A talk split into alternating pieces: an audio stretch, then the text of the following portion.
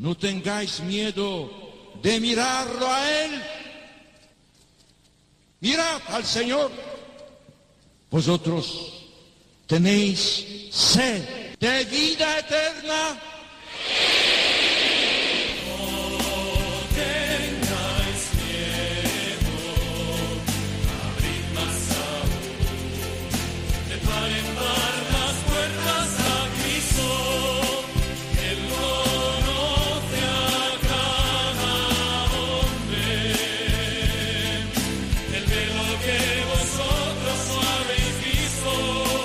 Comienza No tengáis miedo con el padre Juan Francisco Pacheco.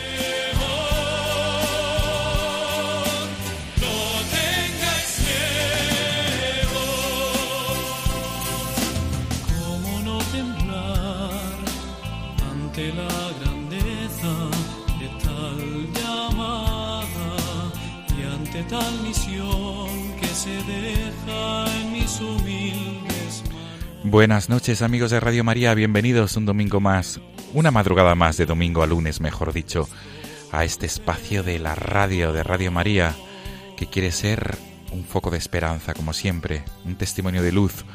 Amigos, en la madrugada de hoy vamos a detenernos nuevamente con dos testimonios, dos personas que nos van a traer su testimonio, su, sobre todo su experiencia de fe.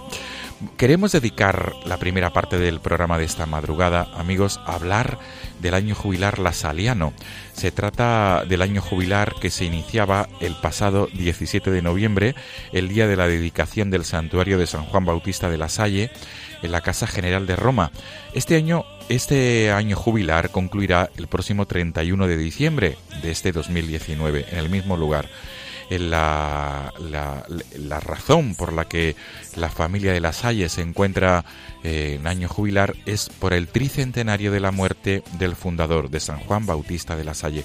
Con este motivo vamos a poder dialogar en la primera parte del programa de esta madrugada con el hermano Pepe Tomás, que es un religioso eh, de esta congregación que se dedica tradicionalmente a la educación, a la docencia. Esta será la primera entrevista de esta madrugada, amigos. La segunda entrevista eh, será a una persona que vive su fe en unas circunstancias muy concretas, porque nos vamos a trasladar hasta la diócesis de Jaén. Allí se encuentra un, una, una, persona que vive la fe desde, desde su experiencia como ciego católico. Él es Ignacio Segura. Él pertenece a la confederación, al movimiento de ciegos católicos, y él nos va a traer su ejemplo, sobre todo su testimonio de fe, cómo vive la fe Ignacio Segura y cómo transmite la fe a los suyos. Este es el sumario, amigos, de este programa de 28 de esta madrugada 28 de enero. Como siempre, muy agradecido por ser fieles a esta cita quincenal. Comenzamos. La verdad, sois la esperanza de nuestra iglesia. Hombre y a la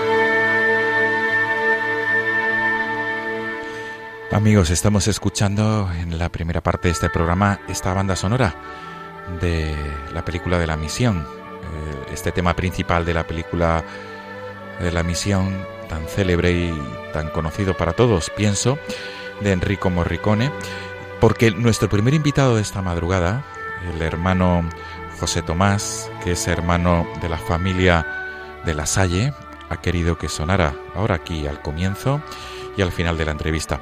Tenemos con nosotros al otro lado, al otro lado del hilo telefónico al hermano José Tomás, que es religioso, como digo, de la, de la Salle, y él siempre está, suele estar entre Madrid y entre otras localidades cercanas a Madrid, concretamente entre, también entre Corral de Almaguer, que es un lugar donde trabajan los hermanos de la Salle en un centro de educación. Y saludamos sin más dilación al hermano José Tomás. Hermano José Tomás, buenas noches. Buenas noches. Y sobre todo, gracias por acompañarnos a estas horas de la madrugada. Es un placer para mí encontrarme contigo y también con todos los radio oyentes pues para compartir un poco lo que en este momento estamos viviendo. ¿eh? Así que encantado de estar con vosotros. Qué bien. ¿Dónde, dónde, nos, ¿Dónde nos hemos trasladado a través del teléfono? ¿Dónde te encuentras, hermano? Pues en este momento eh, me encuentro en Corral de Almaguer. ¿eh? Como te decía, pues en este momento de mi vida se me ha encomendado mm, la misión de ser provincial auxiliar aquí en las comunidades de España y Portugal. Entonces, eh, se me ha encomendado el animar comunidades de hermanos y de asociados, comunidades lasalianas, lo que llamaríamos las zonas de Valencia, Baleares y también la zona de Madrid, provincias, ¿no? Entonces, en este momento me encuentro en Corral del Almaguer, pues eh, visitando la comunidad de hermanos, eh, acercándome a los educadores del colegio, pues sobre todo con la intención de acompañarles en la misión, de acompañarles espiritualmente y en definitiva pues de animarles un poco su experiencia vocacional, ¿no? que, la vocación de alguna manera se vive toda una existencia. ¿no? Desde luego. ¿Y por qué, y por qué, te, eh, por qué entraña tanto para ti este tema de la película La Misión, ese tema principal? Bueno, pues quería deciros que cuando era joven eh, pude asistir al estreno de la película en Valencia y en aquel momento, en mi juventud, por decirlo así, pues una película que me impactó muy de lleno, ¿no? Luego también es verdad que mi vida he tenido, viviendo en nuestro ambiente lasaliano, de la congregación, de la orden, he tenido la posibilidad de estar en varias experiencias, en verano en concreto, en varios proyectos misioneros. He podido estar en África, en Guinea Ecuatorial en concreto, ¿no? Y también he podido estar en Guatemala conviviendo con indígenas, ¿no? Entonces, no sé, como que todos los valores que en aquel momento vi en la película, de alguna manera, en otro contexto, también los he podido compartir viviendo proyectos de misión en verano. Y bueno, quizás a raíz de esa experiencia o de esas experiencias, en mi periodo docente, en muchos momentos de los años escolares que he vivido, en las clases de religión, especialmente con la ESO, pues he podido compartir con mis alumnos en Cineforums eh, la película, ¿no? Entonces, como que la he visto muchas veces y es verdad que cada vez que la veo hay detalles que, vuelvo a descubrir ¿no? y que para mí son todos muy significativos. Qué bien. Pues con tu venia, hermano José Tomás, con tu venia vamos a subir el volumen y vamos a disfrutar también de este tema que tanto entraña para ti. Muy bien.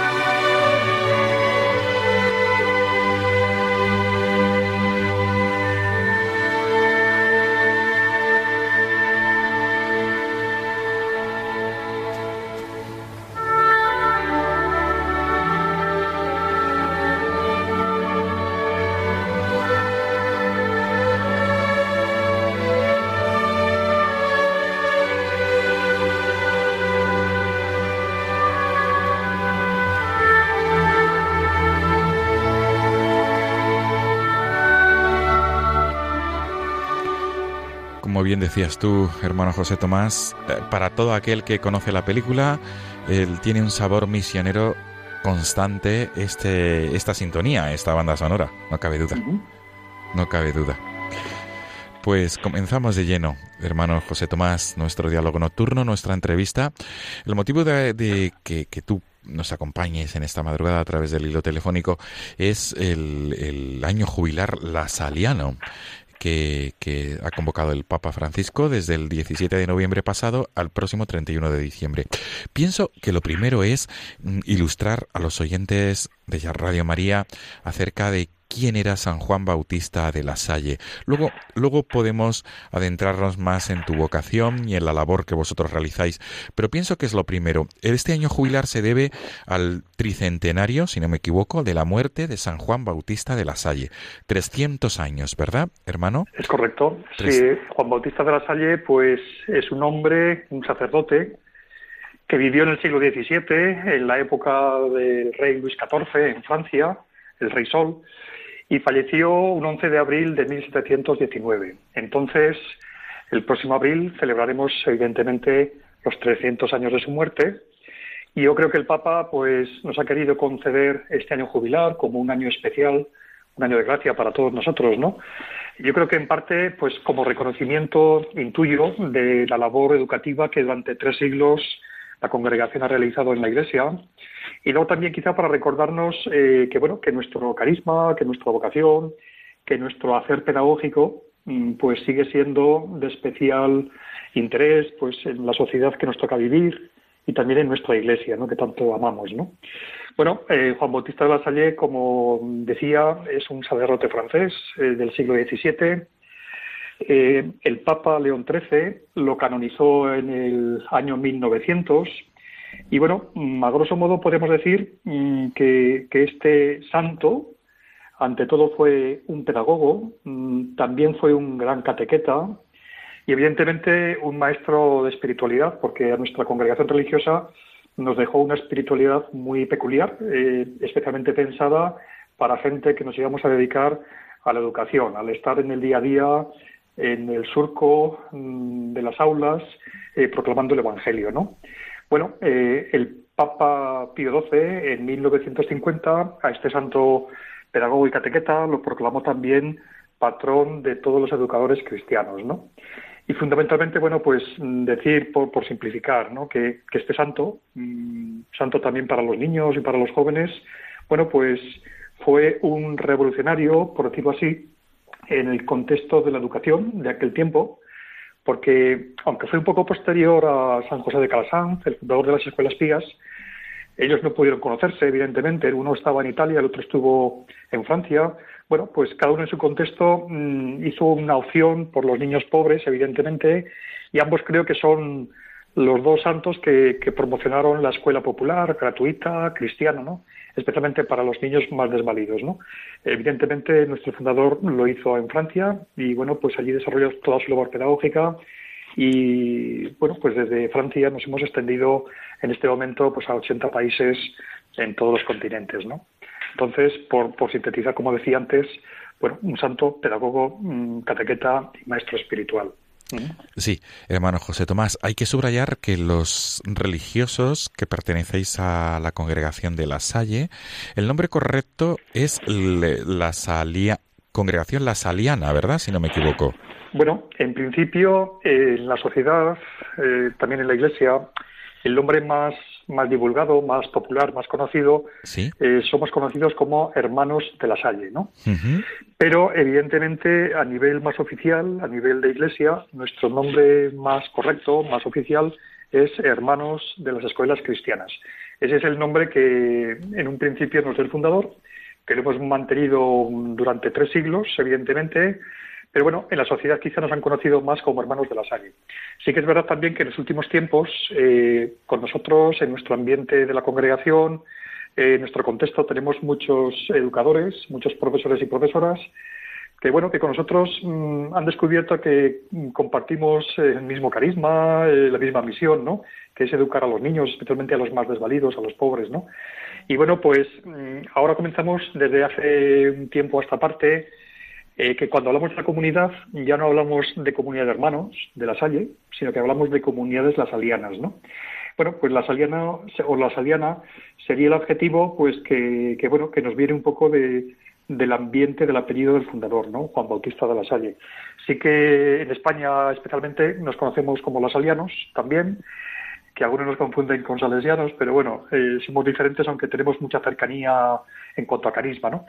Eh, y bueno, pues eh, también en América Latina nos conocen como las allistas, ¿no? Pero en fin, es, el saliano es un adjetivo eh, que a todos nos, nos entusiasma, Y cuando hablamos de pedagogía, hablamos de pedagogía lasaliana, y cuando hablamos de espiritualidad, hablamos de espiritualidad lasaliana. ¿sí? Entonces, mm, digamos que los tres nombres o este último adjetivo, pues evidentemente a todos nosotros nos identifican, sí. Y también pienso que subrayar que la congregación que funda San Juan Bautista de la Salle es una, es una congregación que está formada por no sacerdotes, ¿verdad? Sois hermanos. Evidentemente, sí, sí, sí. Y además somos hermanos, somos una congregación laical desde los orígenes. ¿eh? Mm, si no recuerdo mal, posiblemente nosotros fuimos la primera congregación, la primera orden religiosa laical que hay en la Iglesia, en la historia de la Iglesia, ¿no? Y que ha perdurado hasta el tiempo presente, ¿no? Eh, sí que a veces nos preguntan que, por qué no somos sacerdotes, ¿no? Bueno, pues nosotros quizá no lo somos en parte porque esa fue la decisión del fundador, ¿no? El fundador mm, se repensó mucho el que fuésemos o no fuésemos sacerdotes. De hecho, cuando él mm, envía a un hermano de la congregación a Roma, eh, cerca del Vaticano, cerca del Papa, para que de alguna manera eh, la Iglesia nos pueda reconocer como congregación, ¿no? el fundador, a través de cartas, a este hermano le pide que esté muy atento mm, a qué es lo que hacen, cómo viven los padres de las escuelas pías, ¿no? Y este hermano, pues, les envía información, ¿no? hasta París, ¿no? Hasta el fundador. Y bueno, el fundador, por diferentes circunstancias, eh, de alguna manera tiene muy claro que si queremos o él quiere que la congregación, que la obra educativa persista en la historia y en la Iglesia, necesariamente hemos de hacer una opción por, el laicado. ¿no? Eh, quizá mm, en su origen tiene un contexto mm, sociológico en el contexto de la misma Iglesia. ¿no? En aquel contexto social y eclesial, en la Francia del siglo XVII, eh, el ser maestro mm, es una profesión totalmente desprestigiada.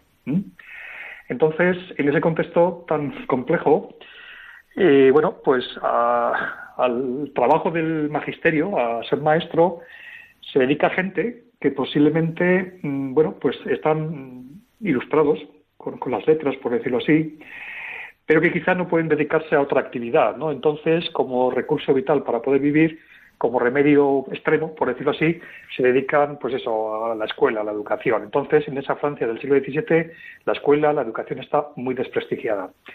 Yo creo que a raíz de eso, eh, él tiene muy claro también que si como congregación, estos primeros hermanos, que quería que se dedicasen a enseñar a los niños pobres, a educar integralmente, desde el campo de las letras y de los números, por decirlo así, y también desde el catecismo, ¿no? Si estos hermanos, mm, cree el fundador, hubiesen sido sacerdotes, posiblemente habrían estado tentados en ese contexto social de dejar la escuela, el, aula, el pupitre, la pizarra, dejarlo de lado, pues para dedicarse quizá un poco más al altar, a la iglesia, a la parroquia. Mm, y quizá a raíz de esa posibilidad, de ese peligro, eh, entrar en crisis radical el hecho de mm, dedicarse eh, el hermano al ambiente por el que nació, que es el ambiente de la escuela cristiana. ¿no? Entonces, bueno, pues posiblemente por ese motivo, eh, evidentemente, el decir que fuésemos laicales, eh, ese contexto perduró durante varios siglos. A raíz del Vaticano II hubo una exhortación que nos invitó un poco a la reflexión a las congregaciones laicales, porque después de la Salle han venido otras congregaciones laicales, ¿no? Pienso, por ejemplo, en hermanos maristas, pienso en hermanos de la Sagrada Familia, bueno, también se dedican a la educación como nosotros y tenemos carismas muy cercanos, muy similares y espiritualidades muy, espiritualidades muy cercanas. ¿no? Bueno, pues en ese contexto del Vaticano II eh, nos pidieron que repensásemos otra vez si queríamos ser o no ser sacerdotes en la congregación y bueno, pues mm, el Vaticano mismo, el Vaticano II mismo que nos invitó a volver a las fuentes, a volver a profundizar en nuestra identidad, pues bueno, nos llevó al pensar a pensar otra vez que bueno que el laicado evidentemente es lo nuestro. Mm, bueno no somos sacerdotes pero tampoco por ese motivo nos sentimos distintos o distantes no al contrario mm, creo que son vocaciones todas eh, complementarias en la Iglesia y que estamos todos llamados a, colaborar mutuamente no y bueno, pues también es verdad que quizá el hecho de ser laicos, eh, pues no sé, también está facilitando que en nuestras relaciones con nuestros compañeros educadores en el campo de la misión, pues bueno, pues también nos vean de alguna manera como de una mirada desde mm, lo que llamaríamos una horizontalidad, ¿no? Entonces, quizás desde este ambiente eh, compartir con ellos la misión es, es más fácil y también, pues bueno, pues compartir el carisma es también más, más llevadero y bueno, pues quizá estamos también contribuyendo con nuestra laicalidad a que los laicos también en la Iglesia pues no sé, cojan también vuelo en su compromiso mm, eclesial, su compromiso con el Evangelio, su compromiso con la misión, o en este caso concreto nuestro, con la misión educativa, ¿no? Muy bien. Eh, no quisiera dejar de lado eh, la cifra, en eh, la congregación de La Salle cuenta con, en la actualidad, según los últimos datos, con 3.652 hermanos divididos en 681 comunidades religiosas. Además hay que sumar los colaboradores laicos, que son más de 100.000, que junto a vosotros enseñan a un millón de alumnos. Sí, es evidente. En este momento, como decía antes, estamos en 80 países eh, educando desde lo que llamaríamos la educación infantil hasta contextos universitarios, ¿no? Aquí en España en concreto, bueno, pues esas dinámicas eh, las tenemos distribuidas en algo así como eh, 102 comunidades de hermanos y 116 obras educativas, ¿no?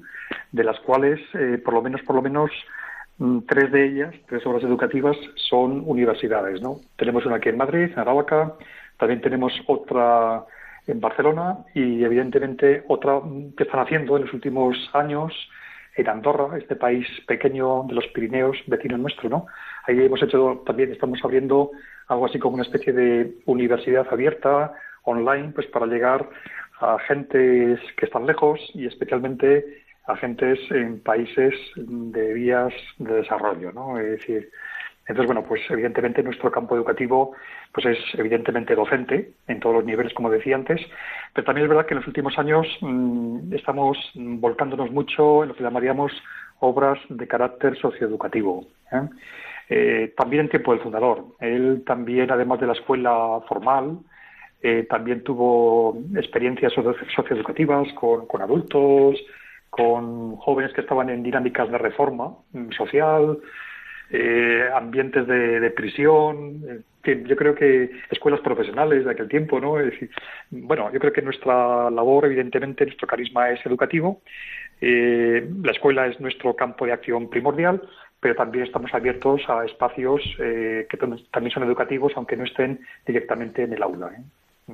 Sí, hermano José Tomás, y a ti concretamente, porque no hemos abordado todavía este punto, ¿qué te enamoró de la congregación de la Salle? Bueno, pues mm, yo en principio comentaros que mm, nací en Teruel, una ciudad pequeñita que todos conocéis, ¿no? Por nuestra cercanía geográfica, aunque mi familia pues es de un pueblo de la provincia y bueno, pues yo soy un niño de los años 60, ¿no? De aquel contexto social. Entonces, mi familia, pues una familia pues sencilla, de ambiente, diríamos, rural, tendente poco a poco hacia lo, urbano y, lo industrial, ¿no? Una familia de aquel tiempo, pues tradicional. Mm, íbamos a misa los domingos por la mañana, eh, por la tarde íbamos al cine. Bueno, pues los valores cristianos se vivían en la familia, ¿no? Eh, bueno, pues en cuanto que viví en un ambiente pequeño y rural, pues eh, la parroquia, en todos nosotros, en todos los niños y niñas del pueblo, era un contexto significativo, ¿no? Entonces, ahí también fui ponaguillo, ¿no? Entonces, también hubo un momento de mi vida en que quizá contemplando al párroco en el altar, pues también planteé ser sacerdote, ¿no?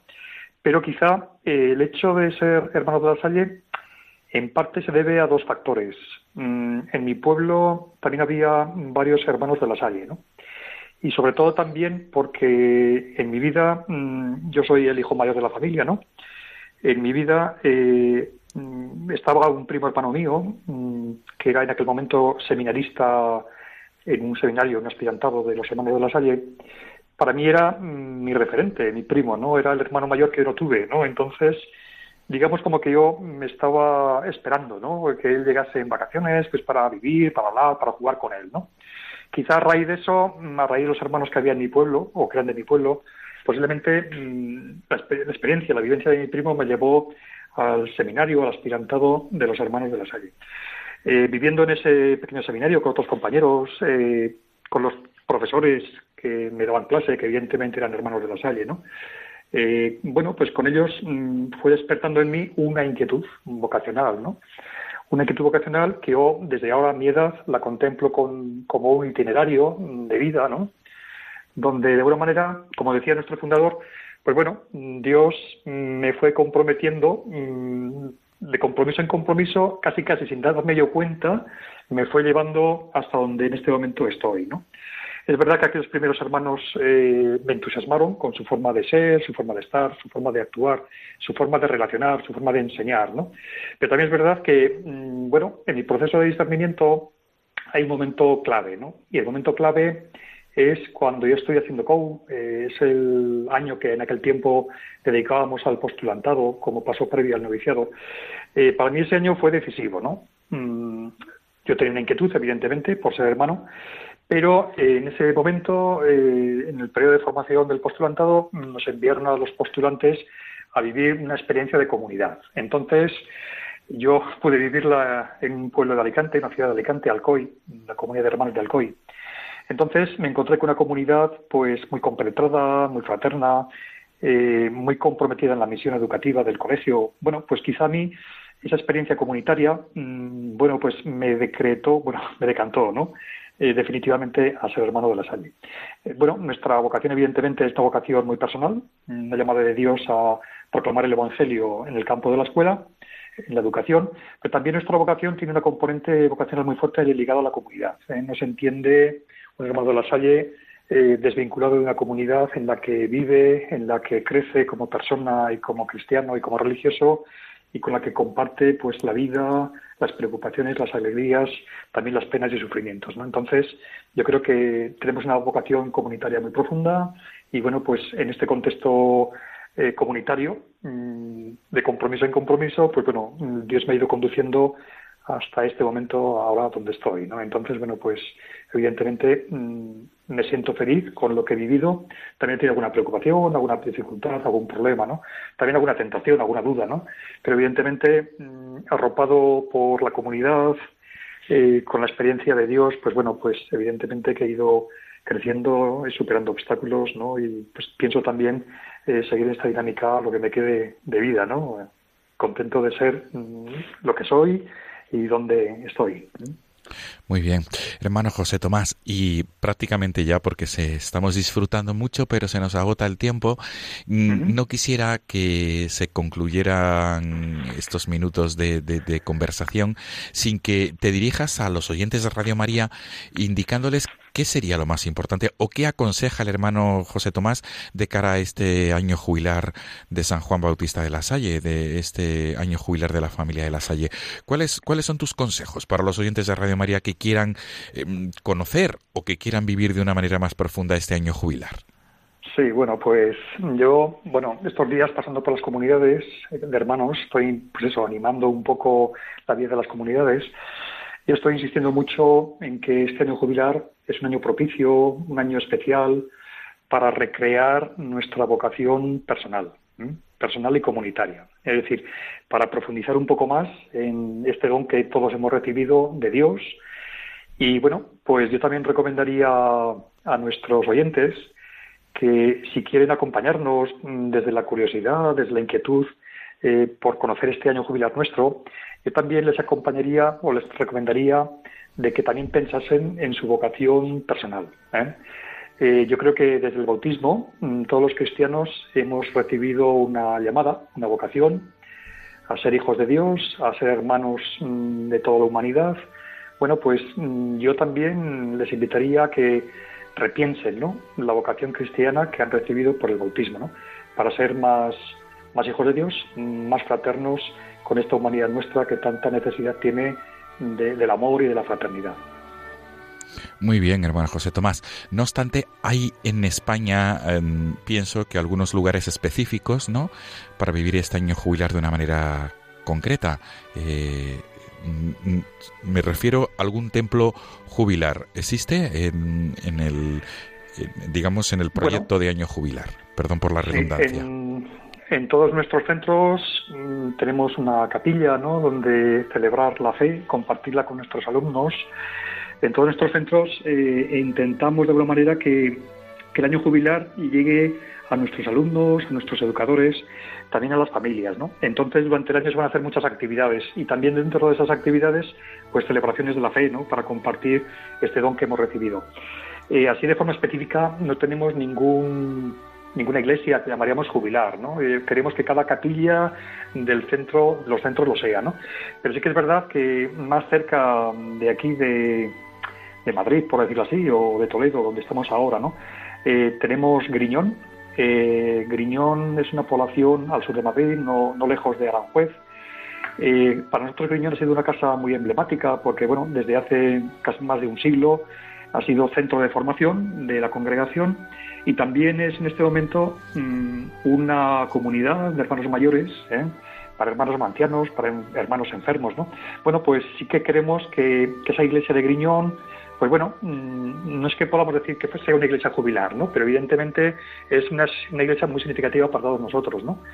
Eh, ahí tendremos el día del nacimiento del fundador y el día de, su muerte, en el mes de abril, ¿no?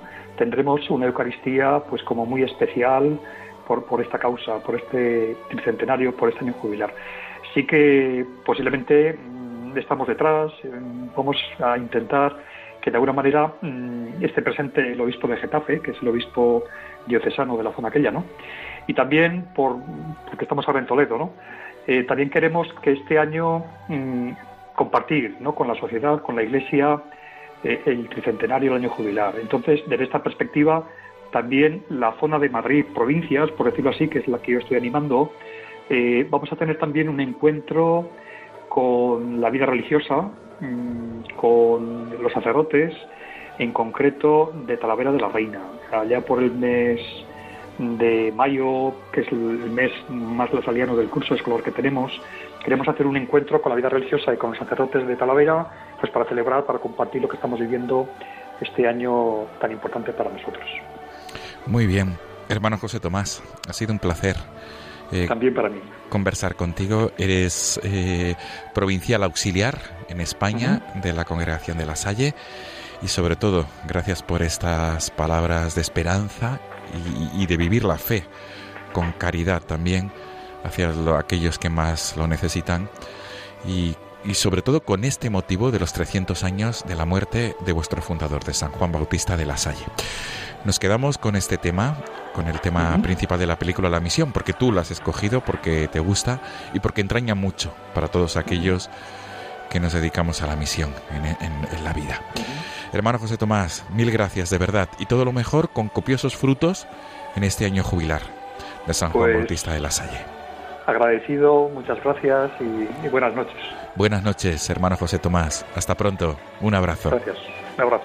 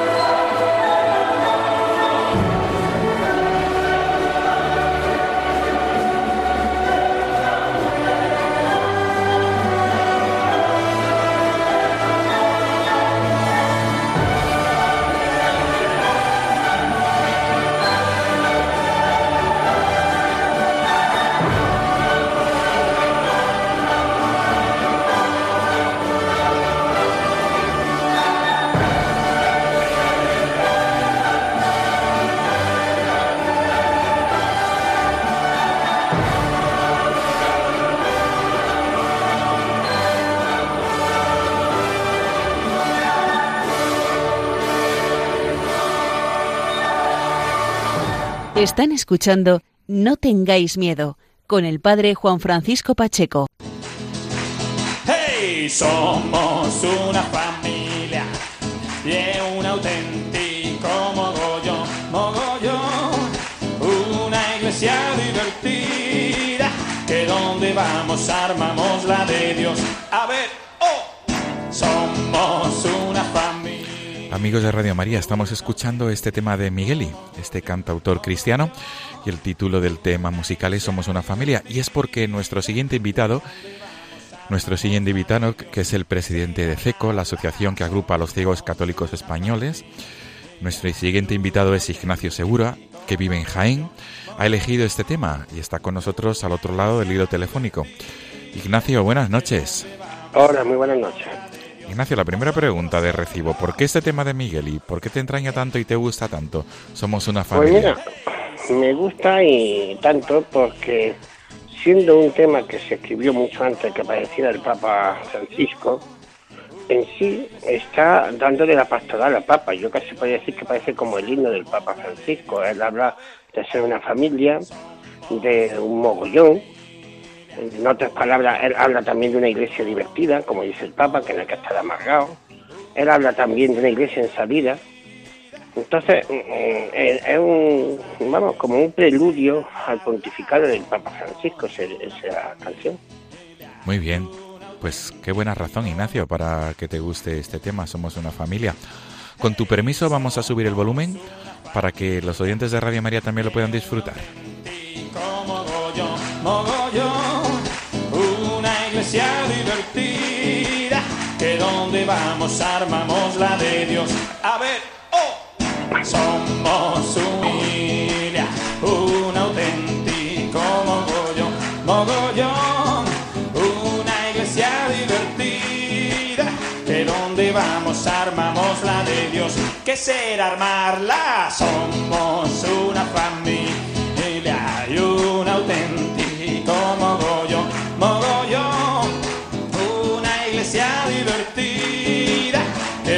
vamos armamos la de Dios.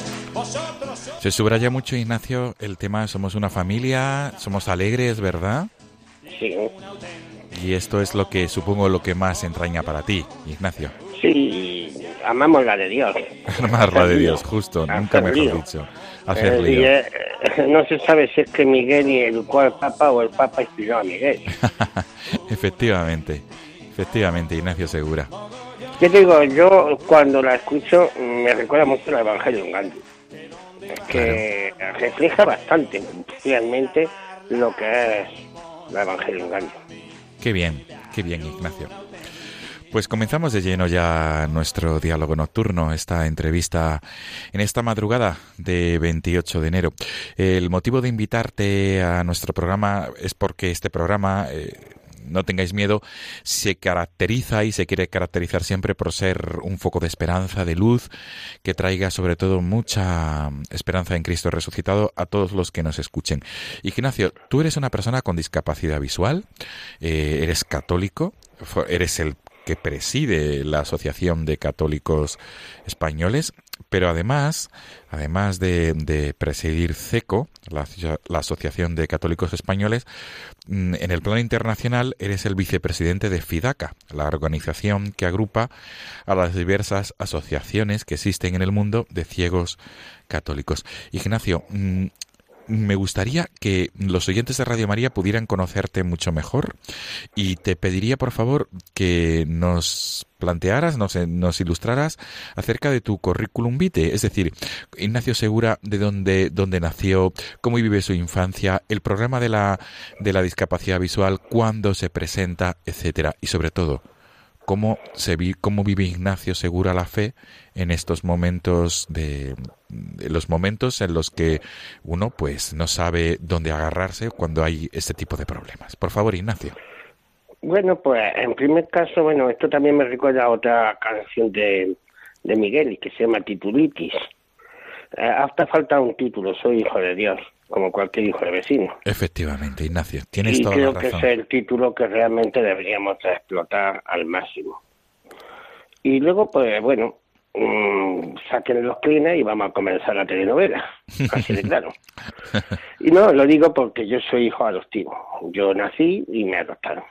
Tuve la suerte, la muy buena suerte, de que, bueno, nací un día 18 de noviembre por la mañana en Bilbao Y esa tarde ya estaban mis padres adoptivos conmigo.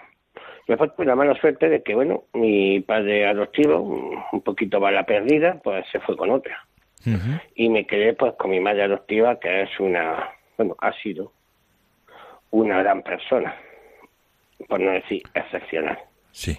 En su tiempo y en todo. Y si en algo soy como soy, pues se lo debo a ella. No, esto no, no me ha venido el Espíritu Santo para ayudarme. Ha sido ella la que recibió ese Espíritu Santo para pasármelo a mí.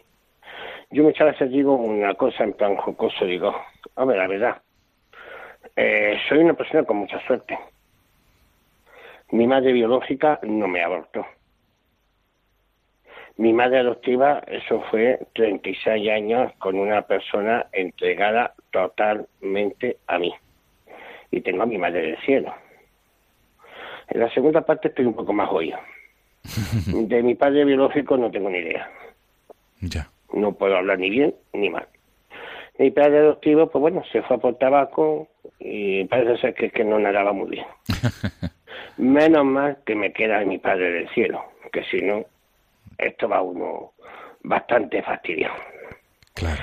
Y bueno, mm, yo realmente me crío como un niño totalmente normal, mm, con algunas variaciones que luego se detectaron que era por razón de la vista a la hora de jugar al fútbol, al balonmano o al baloncesto, que no daba pico en bola. Vamos, que a mí me pagaban el equipo contrario para que estuviera con los otros. Así de claro. Sí, sí, sobre todo el portero. Ya. Sí, eh, era un desastre, pero bueno, pues luego se fue descubriendo los motivos. Claro. Como se fue descubriendo el motivo de que las matemáticas no me entraban, claro, todo lo que era visión lo llevaba bastante mal. Era curioso, mm, en los profesores de lengua siempre decían que o es tonto o le falta poco. Ya. La teoría se la sabe estupendamente, pero no sabe practicar. Claro, yo no veía lo que entonces era un sujeto, un predicado, porque claro, con tanto cambio, pues ya, yo ya creo que los géneros ya están desaparecidos, ya el género, Ajá. ya lo mismo que sea masculino, femenino o atrofiado. Así de claro. Y a los 13 años, pues después de muchas pruebas oftalmológicas, no porque los médicos fueran malos, sino porque mi enfermedad estaba en ese momento empezando a, inclusive a tener nombre, pues se descubre que tengo una retinosis pigmentaria. Entonces se llamaba retinitis pigmentaria, retinopatía, se ha llamado de muchas maneras. Es una enfermedad congénita, es una enfermedad hereditaria, y bueno, en mi caso, pues como no hay herencia, pues fijaros, la única herencia que me dejó mi madre y mi padre adoptivo fue esto. Hay que darle gracias también. Yo con 100 millones me hubiera quedado conforme. Y hombre, cuando tienes 13 años y un santo médico, que aún está vivo y es un buen amigo mío, te suelta delante de tu madre, bueno, le suelta a tu madre delante de ti, el niño se puede quedar ciego en seis meses, le pones una cara como diciendo, este tío es malo. Él fue una de las personas yo creo que más honestas porque dijo mi madre, aquí no se puede hacer nada, llévatelo a tal sitio y algo se puede hacer. Bueno, gracias a Dios la enfermedad fue avanzando, porque fue avanzando. Eh, pero bueno, de quedarme ciego a los seis meses, pues tardé desde los 13 hasta los 46, 47 años, que ya empezó la cosa a cerrar el tenor. Esto tiene una parte muy positiva. Me fui adaptando poco a poco. No es lo mismo que quedarse ciego de repente, ni nacer ciego. El quedarse ciego ya vive en un mundo que de por sí desarrolla. Por lo cual, el que nace ciego no tiene el problema que podemos tener los que hemos podido ver una pintura, el color, los matices y tantas otras cosas. El que nace ciego no echa en falta nada, porque todo lo tiene a su manera. Pero claro está, el que se hace ciego de golpe, en un accidente o por cualquier otro problema, eso es un trauma psicológico muy grave.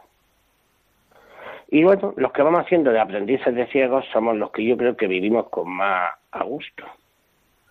Hemos tenido la oportunidad de ver, aunque no sea perfectamente, hemos podido disfrutar de esos momentos, hemos podido levantar la cabeza en la capilla Sistina y ver los frescos de Miguel Ángel.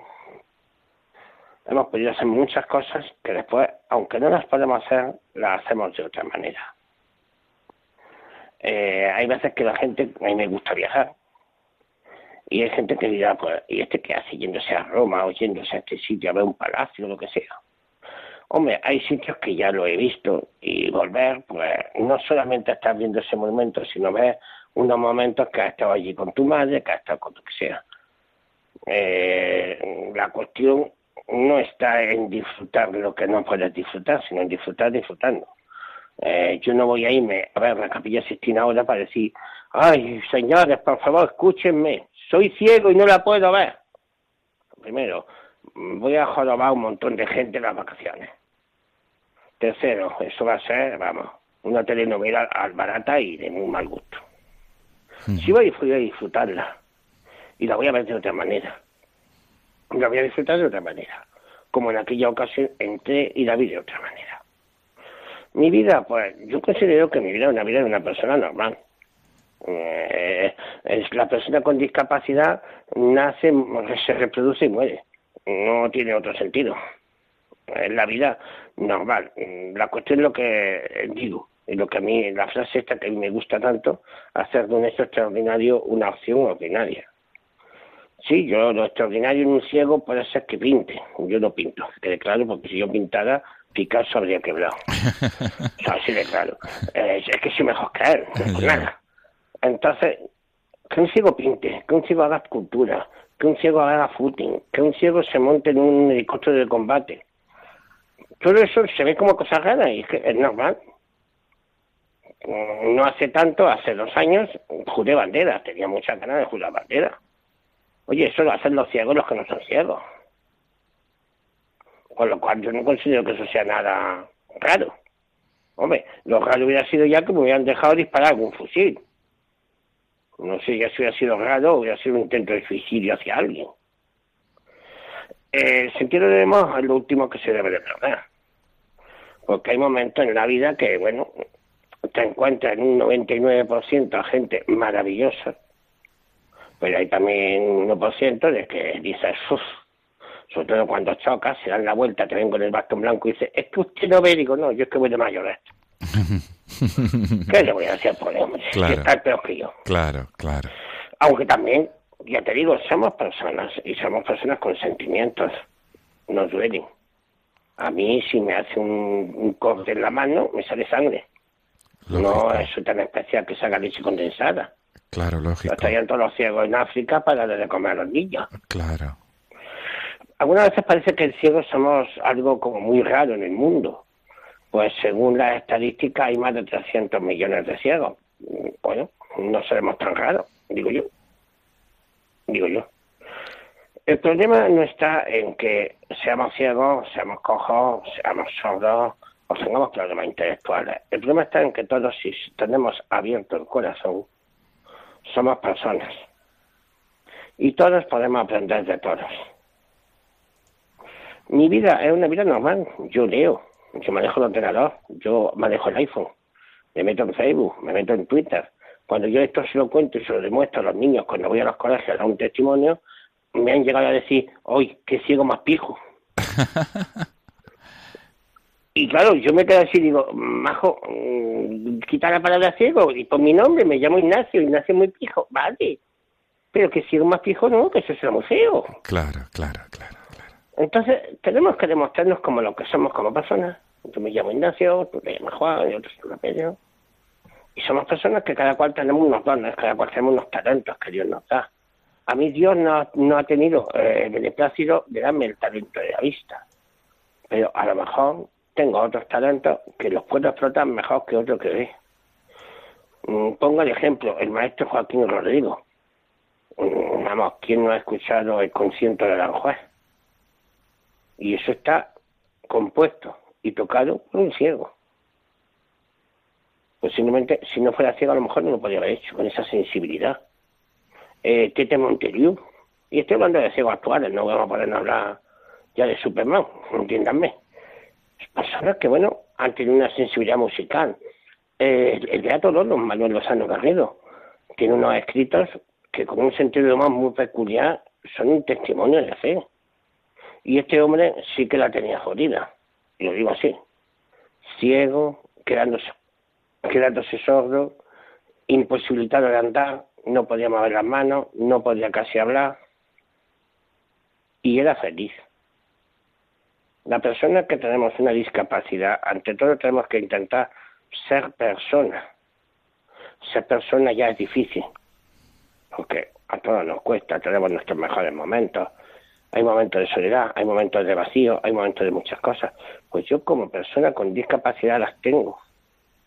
Luego sí es verdad que esa discapacidad en algunos momentos nos puede pesar un poco, nos puede quitar esa paz interior que debemos de tener todo el mundo. Y en esos momentos cuando te tienes que superar a ti mismo y decir, no, lo voy a hacer. Y seguir para adelante. Y avanzar en la vida. Eso es mi forma de vida actualmente.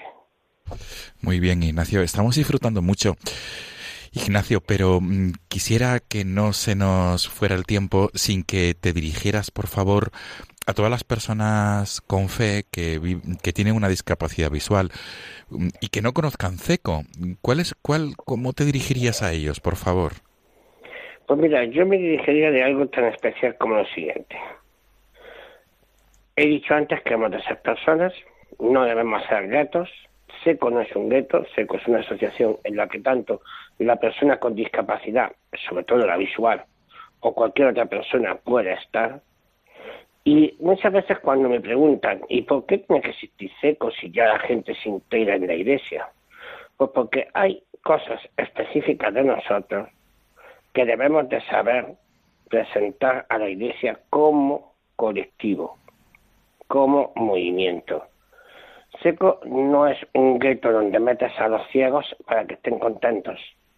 Seco es una asociación en la que se trabaja para que la persona con problemas visuales, no solamente un ciego, sino hay personas que tienen problemas visuales más o menos leves que le impiden desarrollar ciertas cosas. Yo siempre digo una cosa, las personas ciegas tenemos en España la 11 y gracias a esta institución modélica del mundo, pues somos personas. No hay que irse tan lejos que los pueblecitos de Portugal están en muy malas condiciones. No hay que irse a África, ni a Sudamérica, ni a Asia. Pero tenemos un problema. En la once estamos ya las personas muy graves en cuestión eh, ocular. Esas personas que, bueno, tienen una pequeña miopía, esos niños que, bueno, no tienen bien el ojo por alguna razón y no están para estar en la once, posiblemente lo pasen peor que nosotros que somos ciegos. Porque muchas veces sus compañeros no lo saben tratar como personas con una discapacidad leve, pero tienen su discapacidad. Esas personas son las que yo invitaría más a seco. Al ciego también, que no estoy hablando a nadie. Pero mi invitación sería que cualquier persona que tenga un problema visual y quiera desarrollar su fe, que se junte con nosotros y que aprenda con el ejemplo y que nos ayude a desarrollar los proyectos, proyectos de Semana Santa accesibles, de catedrales accesibles. No son proyectos, claro, cuando hablo de proyectos y de planes de pastorales, todo el mundo está muy bonito, ay, pero es que esto no se consigue. Pues llevamos 21 siglos con un proyecto que nos dejó Jesucristo, amados los unos a los otros. Y creo que tampoco se consigue, pero no nos estamos cansando de que se consiga poco a poco. Claro, claro que sí. Ignacio, de verdad que mm, me está encantando, pienso que a los oyentes también, todo tu realismo y sobre todo tu, tu, tu, tu manera de, de, ir a lo concreto, ir a lo concreto. Ignacio, y por último, para todos aquellos que, mm, que no sepamos o que, nos, eh, que los oyentes de Radio María, que a veces efectivamente a la hora de tratar con personas que tienen discapacidad visual, no sabemos cómo tenemos que proceder. Desde tu experiencia, como tú dices, eh, los ciegos, las personas con discapacidad visual tienen sentimientos. Obviamente, sois realistas, pero con sentimientos. ¿Cuáles son tus palabras, tus, tus, tus consejos para todos los oyentes? Que te estén escuchando ahora o después a través del podcast, ¿cómo tenemos que actuar con personas con discapacidad visual desde la fe? Pues mira, yo te voy a decir una cosa, tener que actuar lo mismo que os gustaría que vosotros actuaran con vosotros. Mm, es a lo mejor un tópico, pero realmente a la hora de acercarnos a los demás, primero entender. No es un discapacitado persona, no, es una persona con discapacidad. Inclusive, aquellas personas que tienen una discapacidad intelectual tienen sentimientos, viven la vida de otra manera, pero la viven. Entonces no nos fijemos en el ciego, fíjate en la persona, que solamente nos faltan los ojos, pero tenemos brazos, tenemos piernas, tenemos estómago y tenemos ante todo una cosa que es un miembro un poco ello, el corazón. Y eso nos da sentimientos. A tratando como vosotros queréis ser tratados. Dadnos amor para recibir amor. O bueno, también os puede encontrar alguna persona que esté un poco más No os asustéis. Claro. Eh, gracias a Dios están todos vacunados y no producen rabia. Esto no es malo. Pero entender que una persona con discapacidad es persona y que el defecto que tú estás viendo en él puede ser tu propio defecto. Muy bien.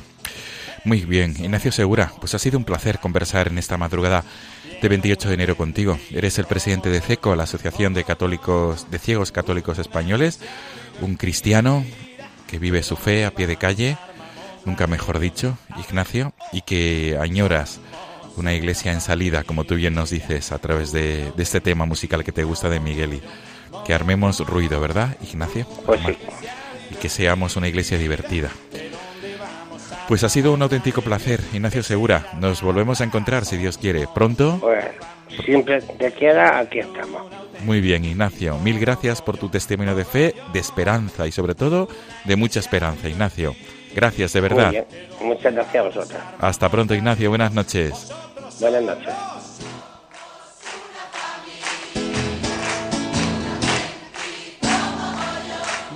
Amigos, nos quedamos con este tema que Ignacio Segura, nuestro último invitado, ha elegido, este tema de Miguel y Somos una familia.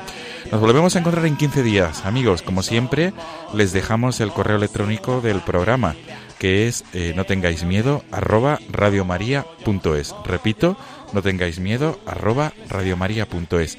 La próxima semana tendrán con ustedes aquí a Mirella García, y su equipo con el programa La Aventura de la Fe. Y ahora a continuación, en unos minutos, el padre Jesús García y su equipo nos traen Caminantes en la Noche. Amigos, mil gracias por ser fieles a la cita quincenal. Hasta pronto, un abrazo, buenas noches.